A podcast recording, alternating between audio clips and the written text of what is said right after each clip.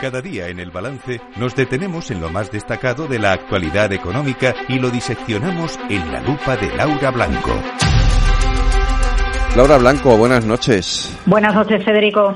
Tenemos una buena aliada con los agricultores y no solo en España, prácticamente en toda Europa. Han intentado paralizar París, van camino de Roma. Eh, Aquí en España eh, está, hoy han intentado paralizar Barcelona, amenazan con venir a Madrid el fin de semana. En fin, eh, el tema agrícola está ahora mismo, el tema del campo está ahora mismo sobre la mesa y es un debate de lo más interesante. Bueno, es interesante porque el hecho de que estén abriendo todos los telediarios y sea la foto de portada en todos los medios de comunicación nacionales, para ellos es un éxito.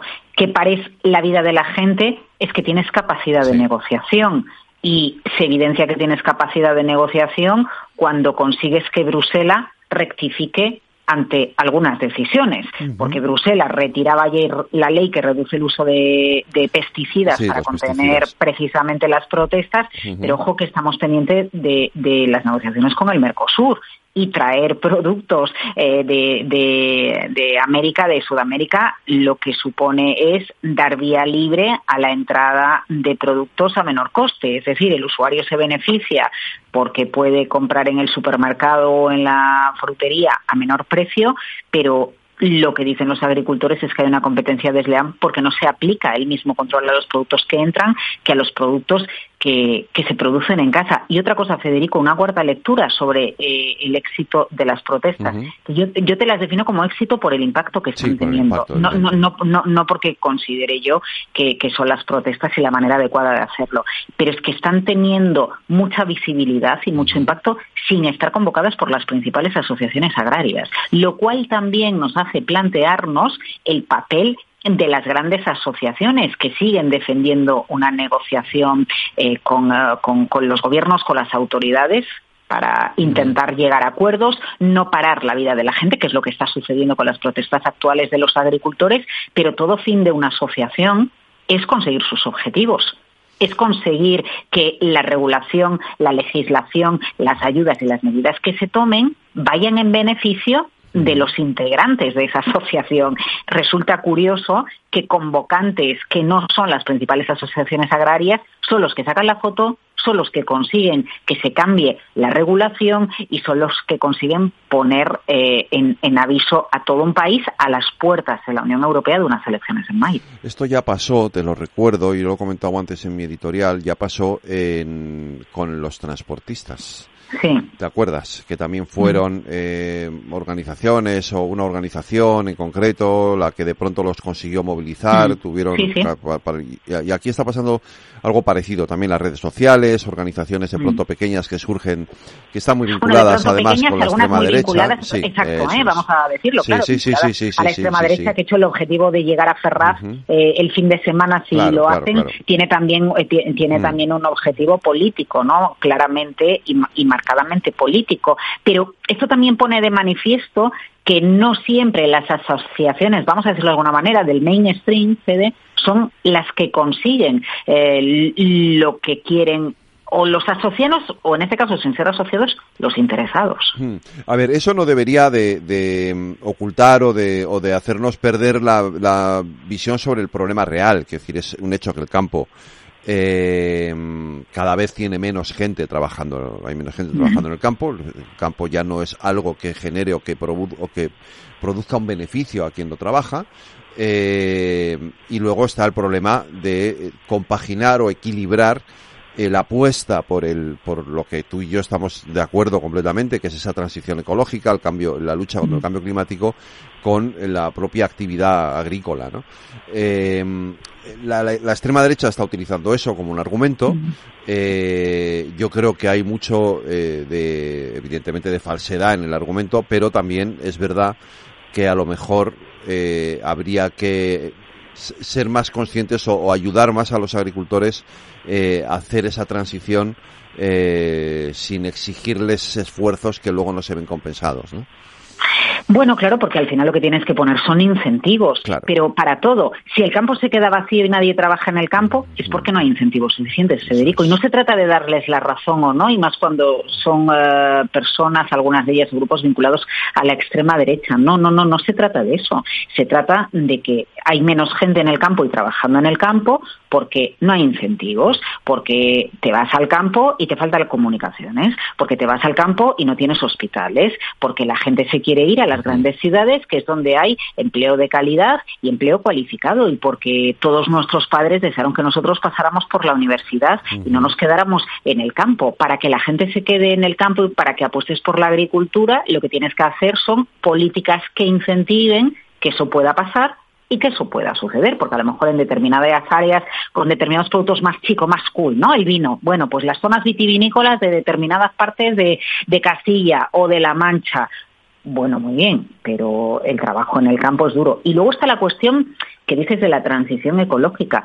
Claro, si lo entendemos todos, pero la realidad es que si tú pones una, una normativa, la normativa tiene un impacto en costes. Hay quien sí que la puede asumir, porque aquí seamos realistas, ¿eh? no es lo mismo el, minifundio y, em, explotaciones pequeñas, sean ganaderas o sean agrícolas, que algunas zonas de España donde son grandes tenedores de tierras, como puede suceder en La Mancha, que no tienen nada que ver con lo que sucede en Galicia. ¿eh? Cuidado, porque aquí algunos también aprovechan las protestas para decir de todo cuando hay gente en el campo que está ganando muchísimo dinero, ¿no? Eh, eh, digamos todas las cosas como son. Pero sí es verdad que la transición eh, e-, ecológica, bueno, pues habría que poner negro sobre blanco acerca de dónde se incentiva, dónde se ayuda, dónde se promueve y dónde se facilita. Porque, oye, te recuerdo, hay otro sector como es el de la distribución, como es el del envasado y el packaging, que con las nuevas normativas que llegan de Bruselas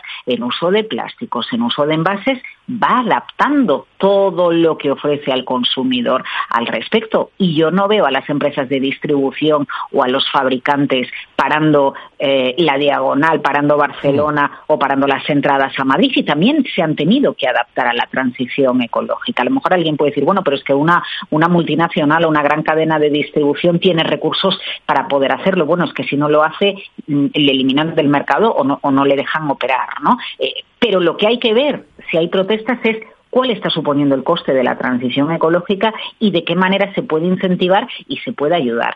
Y si realmente se les está ayudando y lo que por lo que protestan es mentira, tendría que salir alguien por parte de la Administración a aclarar qué tipo de incentivos y ayudas se le está dando al sector primario para que puedan hacer esa transición y que entendamos si es verdad o no es verdad. Porque esto es, eh, es unos contra otros. Es que la transición ecológica nos cuesta dinero y estamos vendiendo a pérdida, ¿no? Pero teóricamente ningún agricultor puede vender a pérdida según nos dice la ley. Eh, y, y tenemos unos fondos europeos que están ayudando a la transición ecológica. Entonces, ¿en qué quedamos? Porque lo que hay que hacer es aclarar esta situación. O vamos a estar cortando las calles durante siete meses o hasta que tengamos elecciones europeas. Lo que está claro es que se va a repensar la política agraria común, porque por recuerdo eh, eh, se, está dando por hecho que Donald Trump vuelve a ganar en los Estados Unidos, pero te recuerdo que tanto Donald Trump, la victoria de Donald Trump en Estados Unidos o, el Brexit en el año 2016 tuvo mucho votante rural, mucho votante que no era el ciudadano que vivía en las grandes ciudades y en las grandes capitales. Porque desde los pueblos y desde el campo la vida se ve diferente a como la vemos los urbanitas, que nos pensamos que todo el territorio es lo que tenemos dentro de la M30. Efectivamente, así es. Eh, Laura, eh, por cierto, un asunto que también, que cambiando de tema radicalmente, nos vamos a otro sector, al financiero, porque la Unión Europea ha tomado una decisión que luego hay que transponer a las directivas eh, nacionales que, ese, que afecta a los bancos y a las transferencias y que nos afecta a los usuarios, ¿no? ¿Quién no ha usado Bizum alguna vez, verdad? O muchas veces. Bueno, pues en definitiva se trata de eso. Lo que quiere el Parlamento Europeo dando luz verde este miércoles a un reglamento es que los bancos ofrezcan servicios de envío de dinero instantáneo, transferencias que sean más baratas de lo que se hace actualmente o incluso que no lleguen a costar nada. Si tú haces, me haces una transferencia a Federico, a mí no me va a salir de manera inmediata. Para que me salga de manera inmediata tienes que pagar. Y, si no me haces un Bizum, ¿no? Y esa es la realidad de lo que está pasando eh, con la la rapidez de la tecnología que tenemos en este momento, bueno, pues tiene todo el sentido del mundo eh, que, se promueva eh, que haya pagos instantáneos. Pero, eh, a ver, entendamos más acerca de esto. Mm, uno por la instantaneidad, porque efectivamente todo lo hacemos online y esto al final, bueno, pues facilita la vida de la gente y es un servicio. Todo el dinero que pasa por transferencia puede tener un seguimiento ¿no? Se puede hacer una trazabilidad. Recuerda la crisis financiera cuando lo que se pidió es que a partir de determinadas cantidades en Grecia pagaran con tarjeta, que no se pagara en metálico. Bien, eh, eh, esto también contribuye a que todo lo hagamos a través de las transferencias o, a través de los Bizum. Y luego me voy a poner en el lado de la banca un momentito, porque como venimos de criticar y criticar y criticar los beneficios de las entidades financieras, ¿no? Eran 26.000, pero al sumar Unicaja y si sumamos a banca, por ejemplo, sumamos otras, nos vamos ampliamente por encima de los 27.000 millones de beneficio el año pasado. Bueno, el otro día alguien me contaba que actualizar cada cajero automático tiene un costo aproximado de medio millón de euros. Lo digo porque cada operación que se hace eh, dentro de dentro del sector financiero, cada, cada operación o cada tecnología que, se aplica, movimiento que se aplica, tiene un coste, ¿no? Entonces, eh, alguien me puede decir, bueno, ya, pero es que los bancos se lo cobran por otro lado. Sí, claro, pero es que ese es su negocio. Es decir, todo lo que sea facilitarnos la vida por parte de las entidades financieras eh, tiene un coste. Eh, lo, se lo cobrarán por otro lado, porque a lo mejor nos ponen una comisión de repente de X, ¿no? Es, es un supuesto. Pero a, lo que voy es a que eh, cualquier servicio que ofrezca una entidad financiera tiene un coste, porque si cualquiera de nosotros tenemos una tienda y le ofrecemos a un comprador entregarle una lavadora en su casa, por ejemplo, Federico, eso tiene un coste, sí, ¿verdad? Sí, sí, que cobrar. Bueno, pues entendamos también que, que, que, efectivamente la banca gana muchísimo dinero, está en una época dorada, vendrán épocas malas también, ¿eh? como ya las hemos tenido, pero que todos los pasos que dan las entidades financieras a veces por voluntad propia o a veces por reglamentos, como el que nos va a llegar desde el Parlamento Europeo, eh, bueno, pues eso tiene un coste para las entidades financieras o un dinero que ellas van a dejar de, eh, cobrar. Exactamente. Y al final son empresas y al final son negocios con accionistas. No perdamos esto de vista porque eh, no, pensemos es que yo tengo derecho a hacer una transferencia gratis. No, pues ya estoy viendo venir el comentario de tengo derecho a hacer una transferencia gratis porque es mi dinero. Bueno, la puedes hacer porque hay una tecnología en la que invierten las entidades financieras. Eso es. Es cierto, efectivamente. Y, es lógico, tiene su punto de lógica también que, que, pretendan también tener un beneficio con eso, ¿no? Eh, bueno, o con eso, con otra cosa, que lo compensen de otra manera, pero por lo menos que seamos conscientes de que, de que cualquier servicio que se ofrece tiene un coste. tiene, eh, tiene un coste cuando lo ofrecemos nosotros en cualquiera de nuestros trabajos, pero para las entidades financieras también lo tiene. Lo que pasa es que como las magnitudes de beneficios son tan grandes, bueno, pues a veces le, quitamos importancia a eso. Por eso te ponía el ejemplo del, de, lo que cuesta un cajero y actualizar un cajero, ¿no? Porque al final todo el mundo dice, bueno, yo tengo derecho a sacar dinero del cajero y que no me cobre por sacar dinero del cajero, ¿no? Pero es que cada cajero y cada actualización de software y de hardware del cajero cuesta dinero. Cuesta dinero, claro. Efectivamente. Laura Blanco, mañana más lupa aquí en el balance. Cuídate, buenas, buenas noches. Buenas noches.